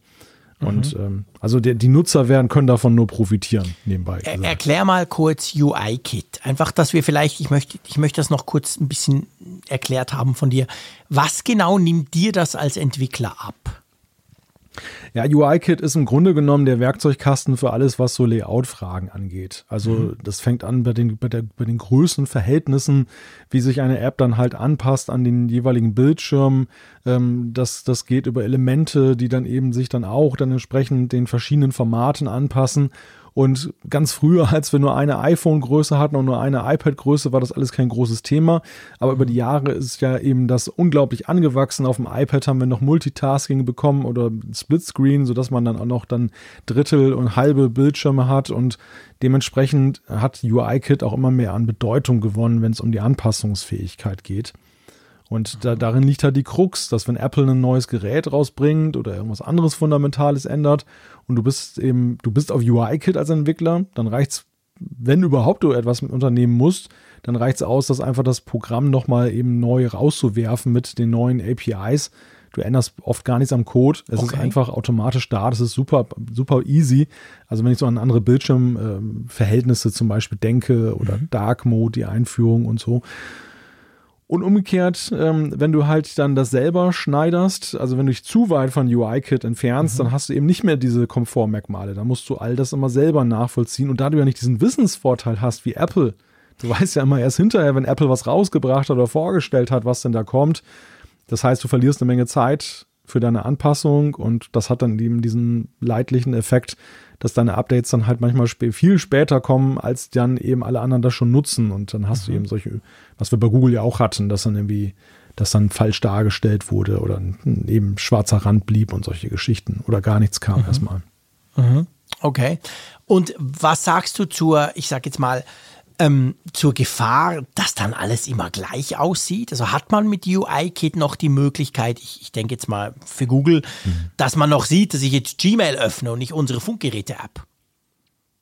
Ja, ich glaube, dass das nicht gar nicht mal jetzt so bedeutet, dass das ähm, Google das Material Design auf iOS jetzt fallen lässt, sondern äh, dass es eher so ist, dass sie eben im Unterbau schauen, dass sie da mehr UI-Kit haben. Also ich glaube, sie haben sich bei ihren bisherigen ähm, Layout-Geschichten einfach fundamental von UI-Kit dann abgehoben. Okay. Und ähm, jetzt vererben sie wahrscheinlich eher diese UI-Kit-Komponenten und ähm, passen sie dann für ihre Bedürfnisse an. Aber das heißt, äh, unter der Haube läuft dann eben UI-Kit und ähm, alle Vorteile von UI-Kit sind dann da, aber gleichzeitig hat, nimmt sich Google eben heraus, das dann auch noch ein wenig für ihre ja, Vorstellungen und Designs dann anzupassen. So, so okay. deute ich diese Nachricht. Okay. Ja gut, also das würde uns auf jeden Fall freuen, weil letztendlich heißt es eben genau, dass man schnelle Updates kriegt, dass es für Google letztendlich einfacher wird, die Apps irgendwelchen neuen Systemen oder neuen Betriebssystemversionen bei Apple anzupassen. Und das würde ich tatsächlich sehr unterstützen, weil es ist wirklich manchmal komisch, dass man so denkt, Herr Google, das ist jetzt nicht eine kleine Software-Klick-Klitsche irgendwo hinter der Düne, sondern ein Weltkonzern und trotzdem offensichtlich kriegen sie es manchmal nicht so richtig hin.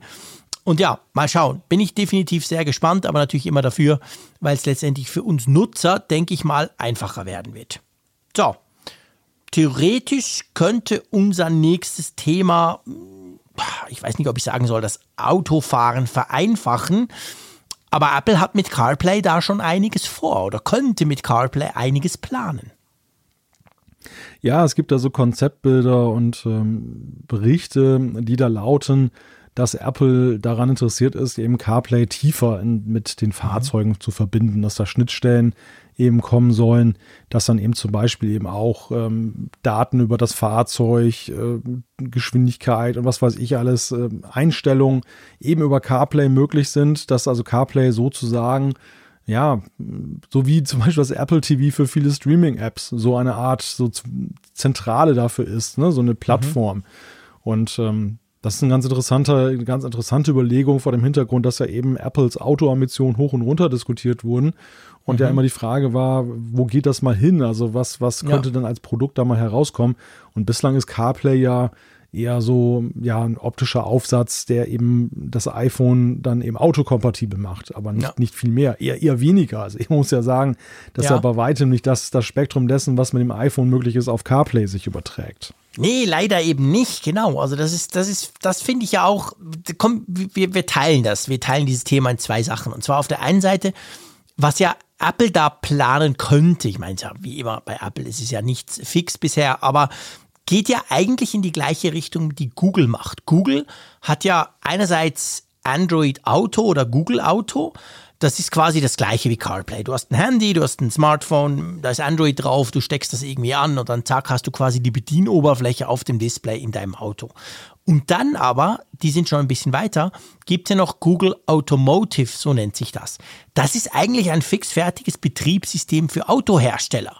Und bisher hat das Polestar und Volvo, Polestar ist quasi eine Tochter von Volvo, drum passend.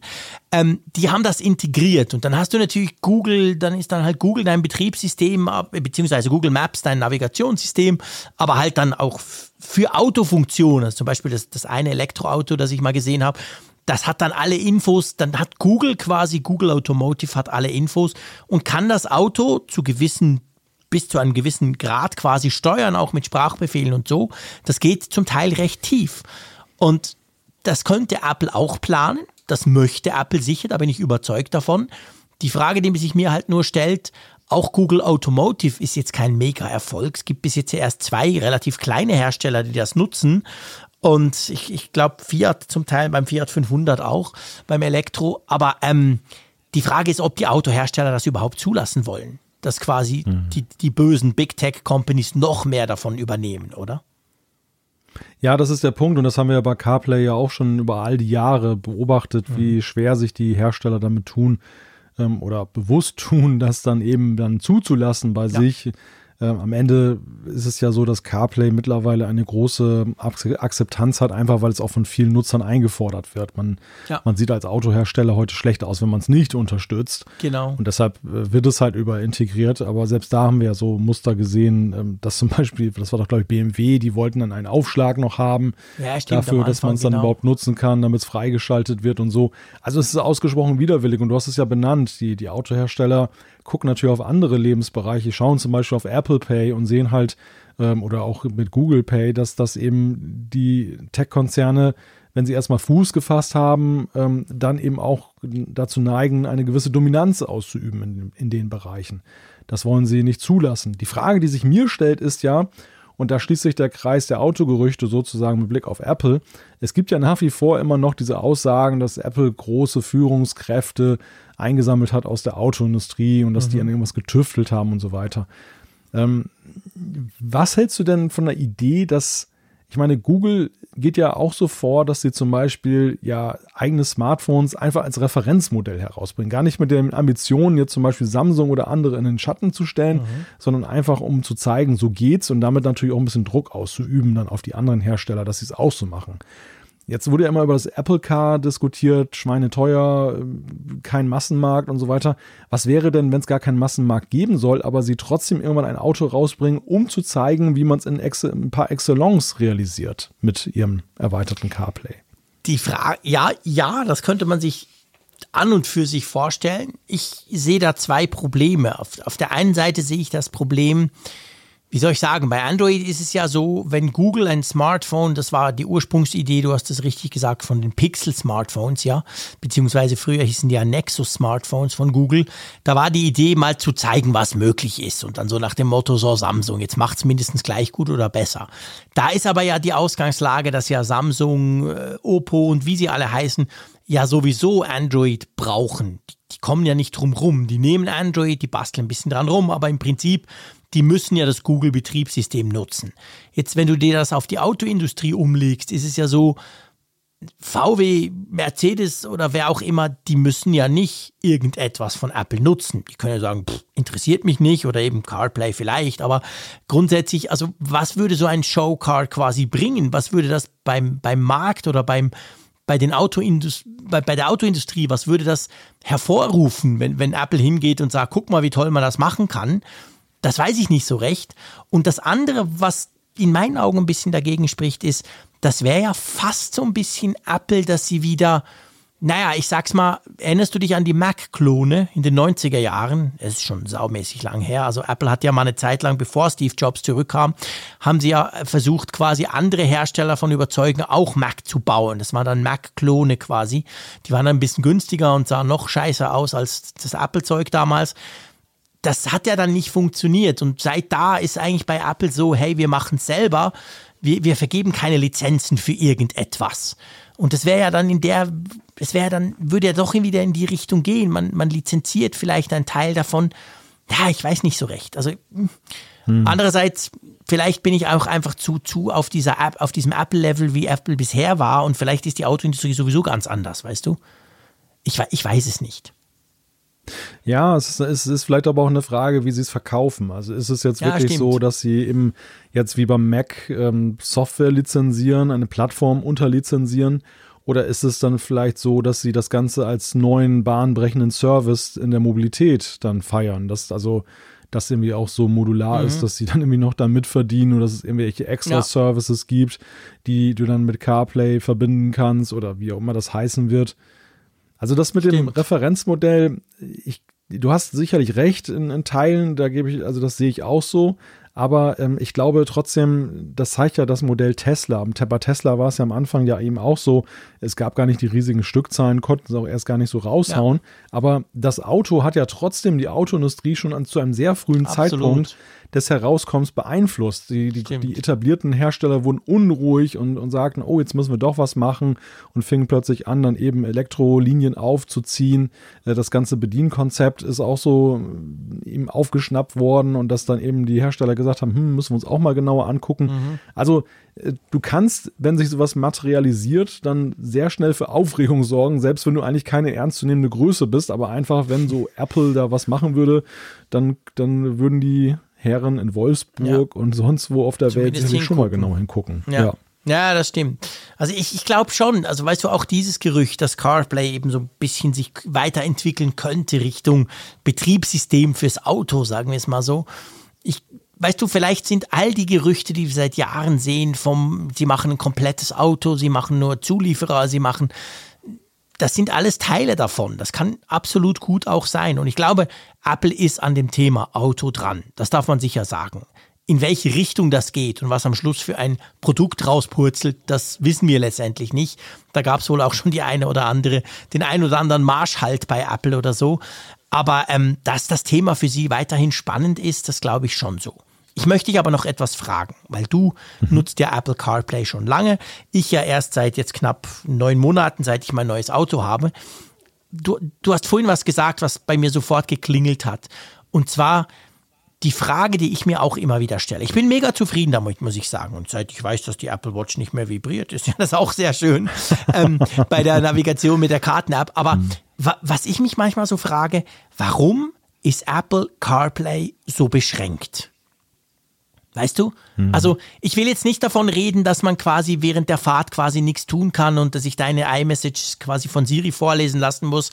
Das ist okay, Security, das kann man, kann man sagen, okay, das will halt Apple so. Aber, aber auch sonst, ich meine, die Funktionalität oder überhaupt auch der Speed und all das Zeug, denke ich manchmal so, wow, jetzt habe ich dieses geile Smartphone. Ich habe das, das ist doch eigentlich nur der Dis das ist doch nur ein Display im Auto. Der, der Rest macht ja mein iPhone. Warum ist das so ja, ich weiß nicht, das ist alles so angezogene Handbremse. Kommt dir das auch so vor? Ja, und ich glaube auch bewusst. Also ich habe den Eindruck, dass die Frage habe ich mir in der Tat, habe ich mir in der Tat auch gestellt. Wir hatten ja auch schon mal das Beispiel mit diesen Nachrichten-Apps, mhm. also mit den, mit den Messengern da diskutiert, dass da WhatsApp so rudimentär eben nur möglich ist, dass selbst mhm. Apples Message, äh, Message-App dann eben sich da so ähm, grundlegend nur darstellt. Ich glaube, der Punkt ist einfach, Apple möchte es um jeden Preis vermeiden, dass irgendwann die Schlagzeile rauskommt, äh, Nutzer fährt irgendwie gegen Baum, weil abgelenkt durch CarPlay. Also das Ganze ähm, erscheint ja, mir eben so minimalistisch wie möglich und nötig zu sein, dass eben, eben du möglichst wenig da drauf guckst, aber wenn du drauf guckst, dann soll es eben die, die Bedienung erleichtern. Also, dass sie da wirklich so einen Spagat gehen, letzten Endes.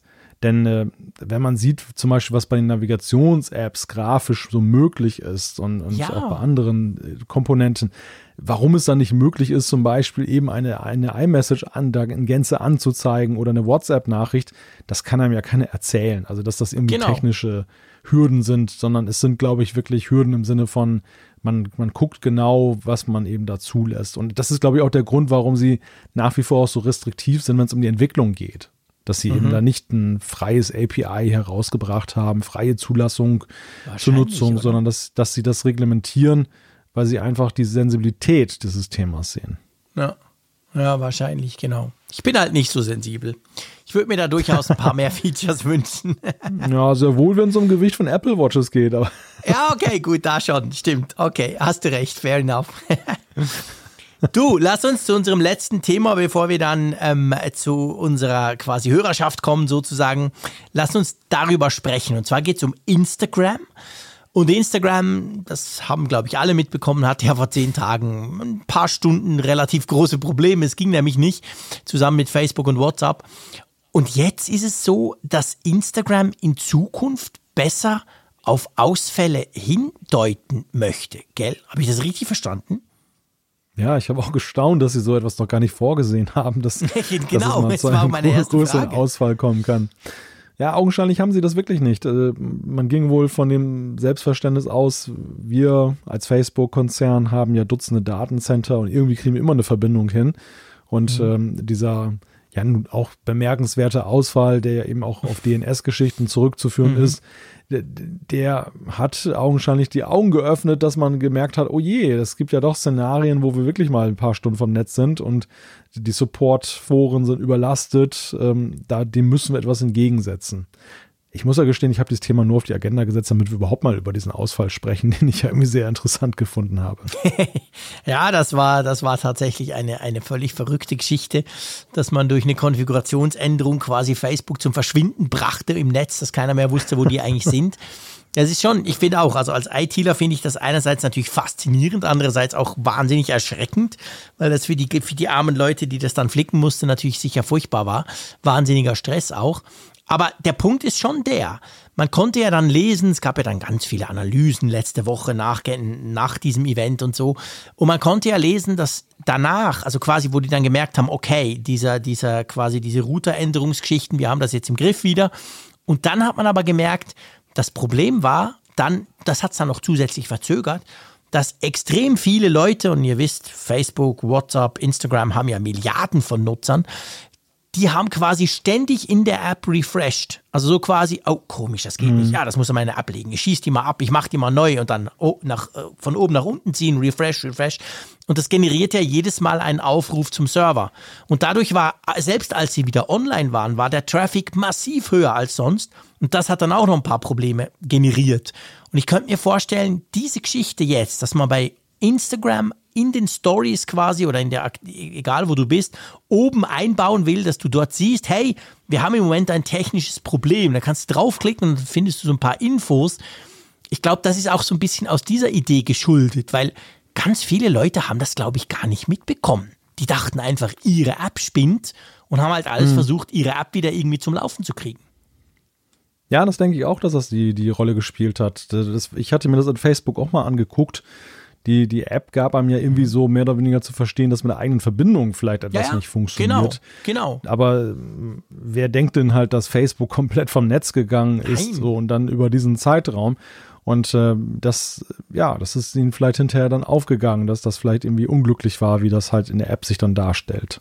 Mhm. Ja, wahrscheinlich, genau. Also das war, glaube ich, genau der Punkt. Und jetzt soll das wohl ähm, bei Instagram und ich gehe davon aus, dann auch bei WhatsApp oder bei, bei Facebook dann eingebaut werden.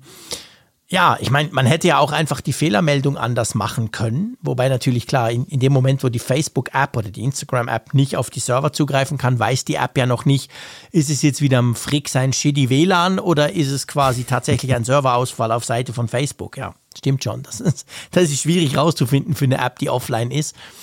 Aber ja, komisch eigentlich, gell? Das sind so, so große Giganten, dass man so das Gefühl hat, die können nie ausfallen, oder?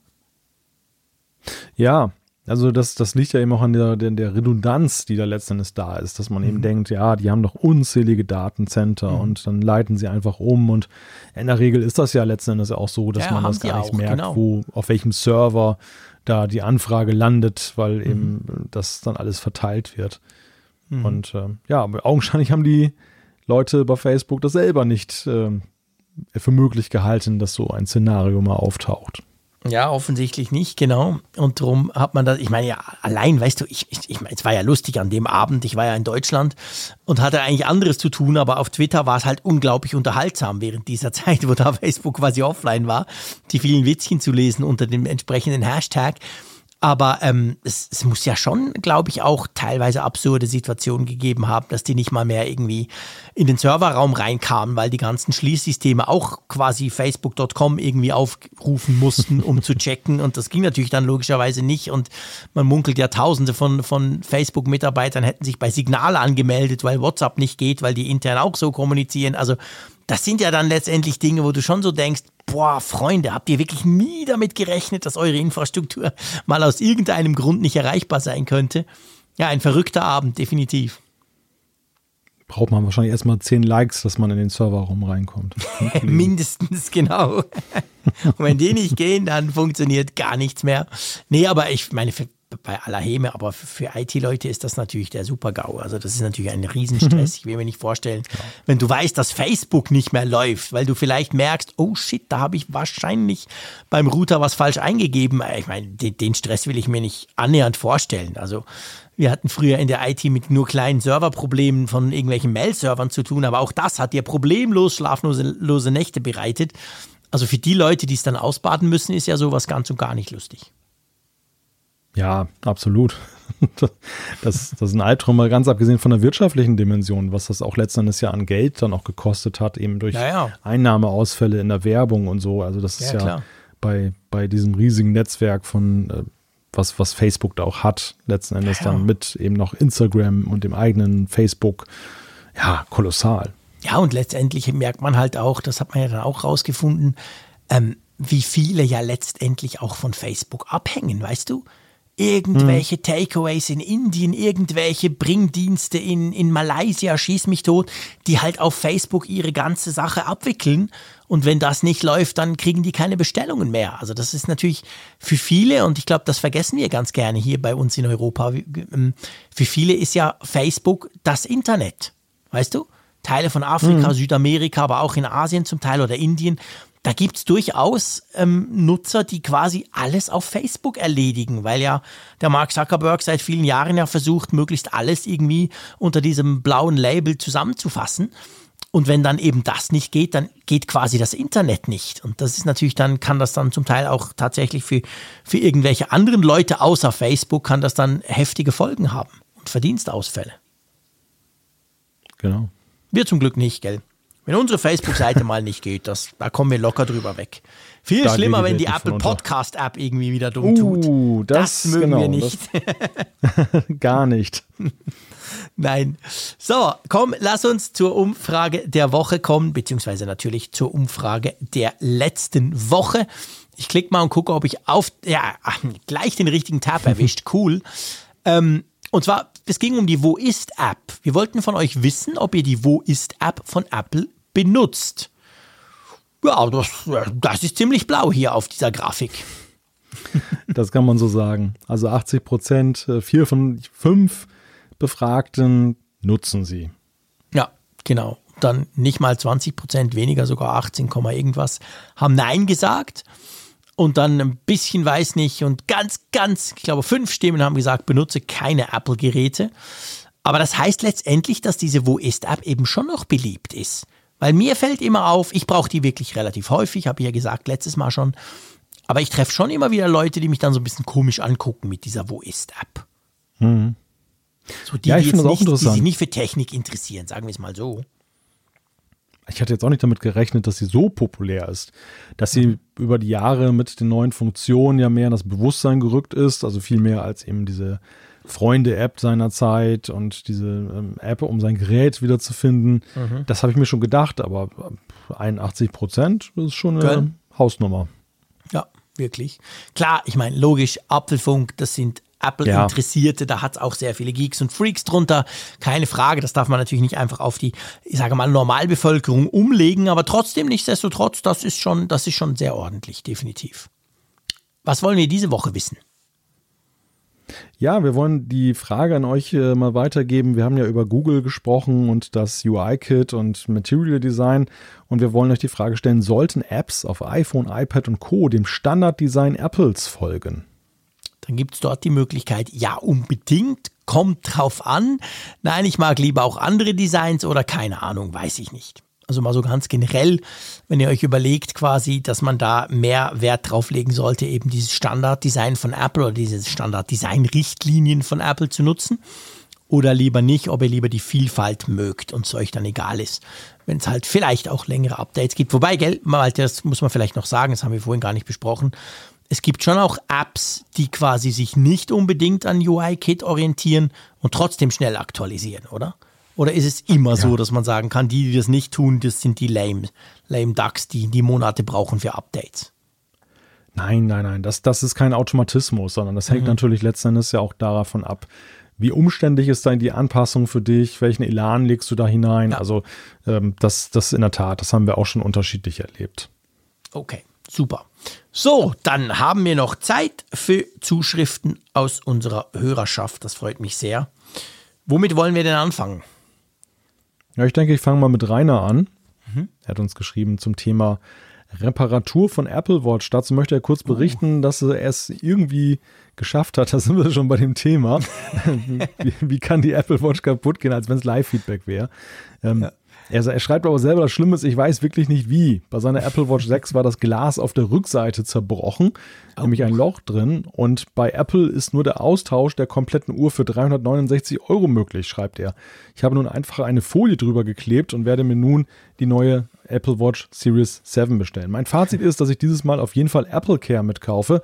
Denn mit Apple Care kann zweimal in der Zeit die Watch für 69 Euro getauscht werden, also auch bei selbstverschuldeten Schäden das mhm. wusste er beim letzten Kauf leider nicht. Er fragt uns jetzt, wie ist es bei euch? Verwendet ihr Apple Care bei euren selbst gekauften Geräten? Ich war bis jetzt immer zu geizig dafür, aber die Apple Care Watch ist sehr anfällig. Und äh, bevor wir die Frage beantworten, noch ähm, die Anmerkung, er findet unseren Podcast super. Es ist der einzige Podcast, den er sich regelmäßig Samstagmorgens zum Kaffee anhört. Und ja, Kaffee, da hat er natürlich bei uns offene Türen Ah, eingerannt. großartig. Damit bist du natürlich bei uns gleich, äh, gleich on top, sag ich mal. Na, es freut, freut uns sehr. Vielen Dank für dein Feedback. Überhaupt generell, ihr wisst es, vielen Dank für das Feedback, das wir immer kriegen. Ähm, vielleicht zuerst zu, zu, zu Apple Care. Ich muss wirklich sagen, dass ich nur bei den stationären Macs jeweils Apple Care dazu gekauft habe, obwohl es dort ja auch recht teuer ist. Also zum Beispiel mein iMac Pro, da habe ich das gemacht. Da habe ich die Garantie auf drei Jahre verlängert und hatte dann tatsächlich, ich meine, das war aber bei mir wirklich das erste Mal, muss ich sagen, hatte ich nach 13 Monaten, kein Scherz, hatte ich das Problem, ich habe es mal im Apfelfunk erwähnt, dass ich so ein Tier hinter der Glasscheibe hatte. Weißt du, so einen kleinen schwarzen Punkt, der sich mhm. dann als irgendwie Viech rausgestellt hat. Da hat dann Apple tatsächlich die ganz, das ganze Display getauscht. Ich weiß nicht, glaube es war, glaube ich, 2000 Franken oder so, hätte das gekostet ohne Apple Care. Da war ich ganz happy.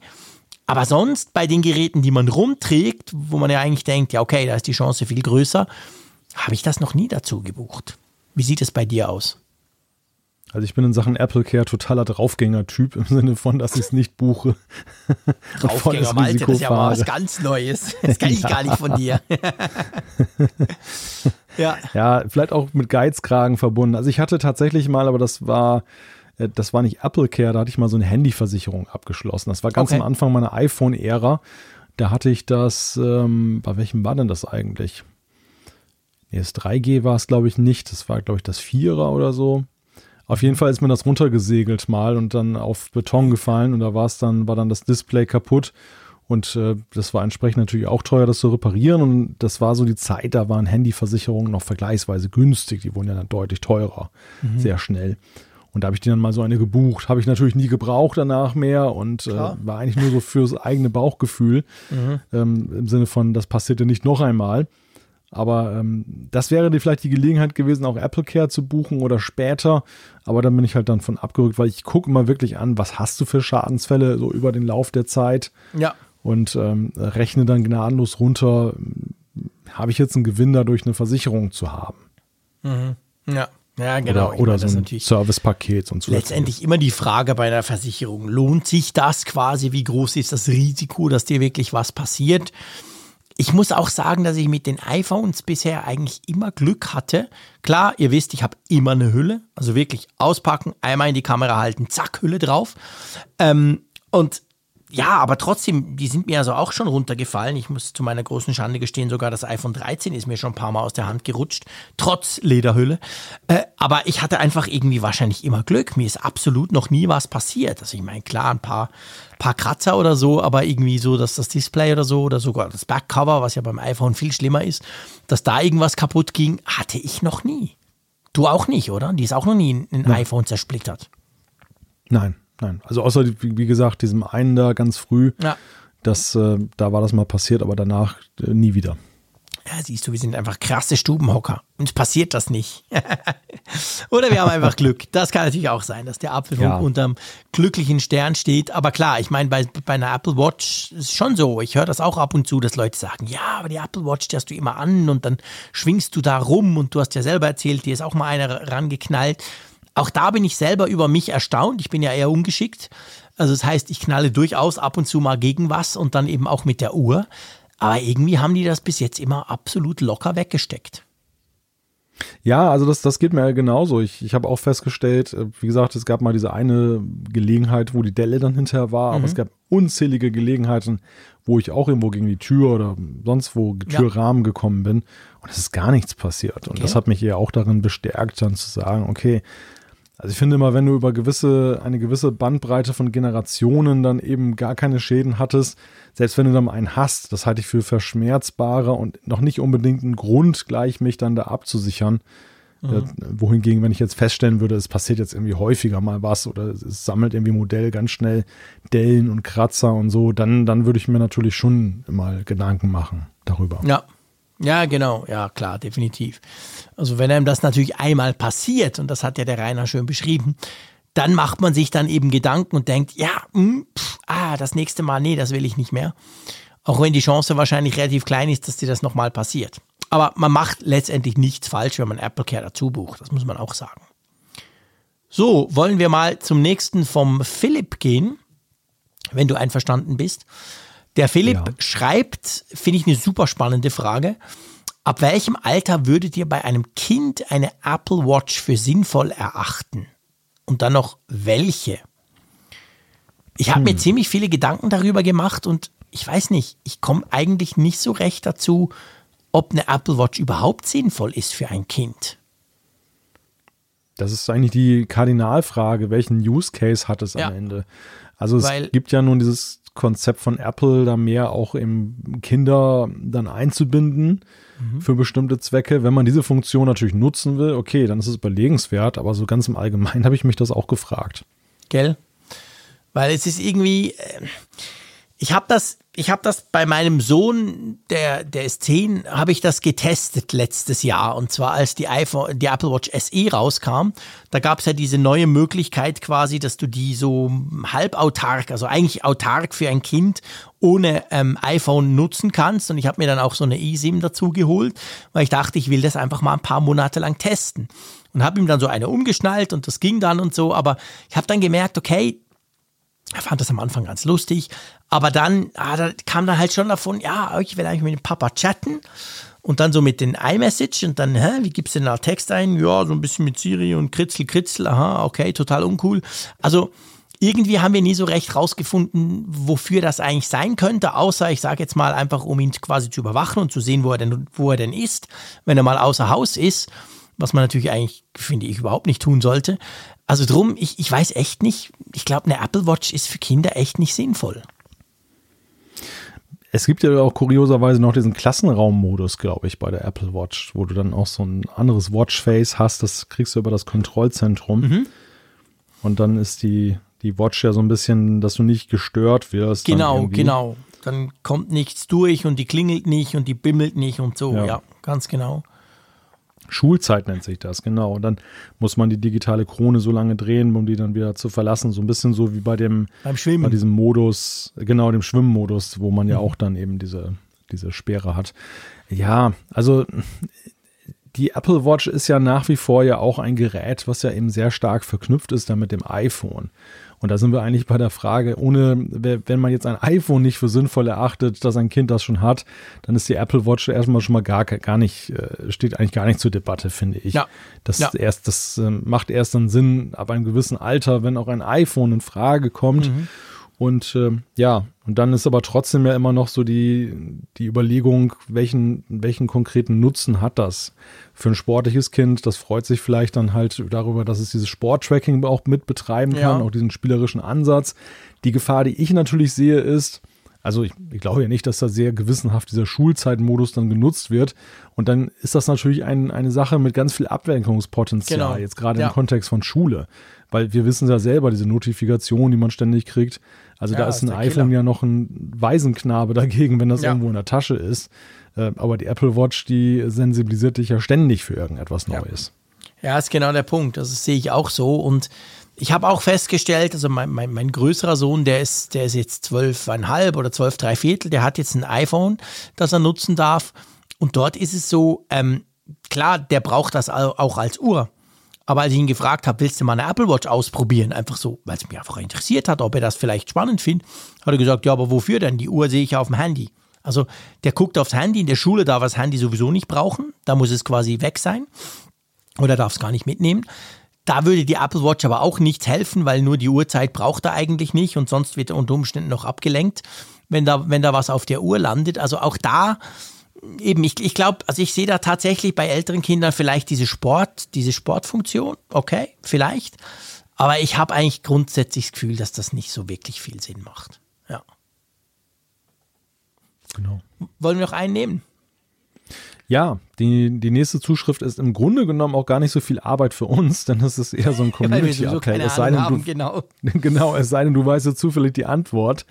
Ähm, das ist nämlich eine Frage von Thomas. Er schreibt, wie lösche ich auf iOS 15 RAW-Dateien in der iCloud, ohne die JPEGs davon mitzulöschen? Mit der Frage werde ich bald verrückt. Vielleicht Google, ich auch falsch, schreibt er. Ja, keine Ahnung. Und jetzt könnt ihr euch fragen, ja, was ist denn mit den zwei los? Warum beantworten die die Fragen nicht? Ja, es gibt natürlich immer wieder Fragen, die wir tatsächlich selber nicht wissen. Ich habe das gesehen, als es reinkam, dachte so, oh, tönt interessant. Und habe einfach mal ganz kurz auf dem iPhone ein bisschen rumgedrückt, aber ja, selbsterklärend ist es auf jeden Fall nicht. Und darum dachte ich dann, okay, komm, wir bringen es, wir, wir bringen es an unsere große Hörerschaft, die ja viel cleverer ist als wir. Vielleicht weiß das einer von euch wie man quasi diese RAW-Dateien, die ja dann schon teilweise recht viel Platz brauchen, wie man die löschen kann, ohne eben die JPEGs da, da, da, davon zu löschen quasi, die, die Versionen, die eben komprimiert sind. Ja, interessant. Also ich, ich habe mir das, ich habe mir die Frage nie gestellt. Es liegt aber daran, dass ich eigentlich RAW gar nie brauche. Wie ist das bei dir? Fotografierst du mit dem iPhone in RAW? Nein, nein. Ich habe das mal ausprobiert, so einen ja. Test mit Pro RAW, dass ich mir das mal angucken wollte, aber ähm, ich muss auch sagen, ich bin einfach so bequem. Also ich will da jetzt auch gar nicht diese, diese Bearbeitung machen, sondern ja, ich, ich liebe gerade eben diese ganzen, das ganze Automatikzeugs. Geht, geht mir genau gleich. Also ich, ich kenne mich da zu wenig aus. Ich kann dann damit eigentlich auch nichts wirklich anfangen und so. Und darum finde ich, die Automatik selber macht schon so viel cool oder so viel Gutes. Das passt eigentlich ganz, ja. Aber auf jeden Fall, wenn das jemand weiß von euch, meldet euch doch bitte einfach bei uns. Dann können wir das vielleicht dem Thomas noch weiter melden oder eben dann auch quasi öffentlich machen, damit ihr dann wisst, wie man das tun kann. So, mein Lieber. Ein kurzweiliger Abend und ich erlaube mir noch darauf hinzuweisen, dass wir am Montag, dem 18. ist nicht nur Apple auf Sendung, sondern danach auch der Apfelfunk live, also Apfelfunk quasi spezial. Wir werden eben 20 Minuten, keine Ahnung, wir, wir schauen dann plus minus einfach nach dem Event, gehen wir on air auf YouTube und quasseln mal drüber, was wir zwei so davon gehalten haben und ihr könnt da natürlich gerne zuschauen und auch mit kommentieren. Das würde uns sehr freuen. Und wenn ihr keine Lust drauf habt, dann würde ich mal sagen, wir werden ziemlich sicher im nächsten Apfelfunk in einer Woche auch über dieses Event sprechen, oder? Das ist ziemlich wahrscheinlich, ja. Also viel Apfelfunk fürs Geld, aber das Tolle ist, es kostet ja nicht mal was, der Apfelfunk, außer eben ein wenig Zeit. Zeit. Und ja, Dafür danken wir euch dann, dass ihr eure Zeit investiert in diesen ja, genau. Podcast. Ja, genau. Das ist großartig. Vielen herzlichen Dank. Auch natürlich vielen herzlichen Dank an dich, Malte, weil du hast ja schließlich deine Zeit auch investiert, jetzt gerade, wo wir das aufzeichnen. Ich freue mich schon auf Montag. Ich freue mich aufs Apple-Event, aber ganz ehrlich, ich freue mich meistens noch mehr, ein bisschen mehr sogar noch auf unser kleines, auf unseren kleinen Talk danach. Macht's gut, bleibt gesund, bis bald und tschüss aus Bern. Ja, danke dir, lieber Jean-Claude. Äh, danke an meine Stimme, dass sie durchgehalten hat. Bis zum nächsten Mal. Tschüss von der Nordsee. Auf Basis deiner individuellen Lebenssituation findet der Clarko-Rhythmus, so nenne ich den Algorithmus, kostenlos die besten Versicherungen für dich. Die freundlichen Clark-Versicherungsexperten helfen dir, deine Versicherungssituation ganz einfach und schnell zu verbessern. Ihr ladet eine bestehende Versicherung hoch? Prima. Dann sichert ihr euch mit dem Code Apfelfunk einen 15 Euro Amazon-Gutschein. Bei zwei Versicherungen sind es sogar ganze 30. Alle Infos findet ihr in den Show Notes.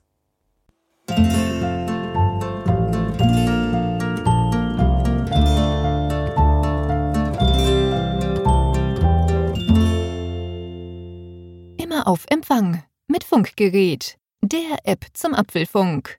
Lade dir jetzt Funkgerät für iOS und Android kostenlos im App Store und bei Google Play.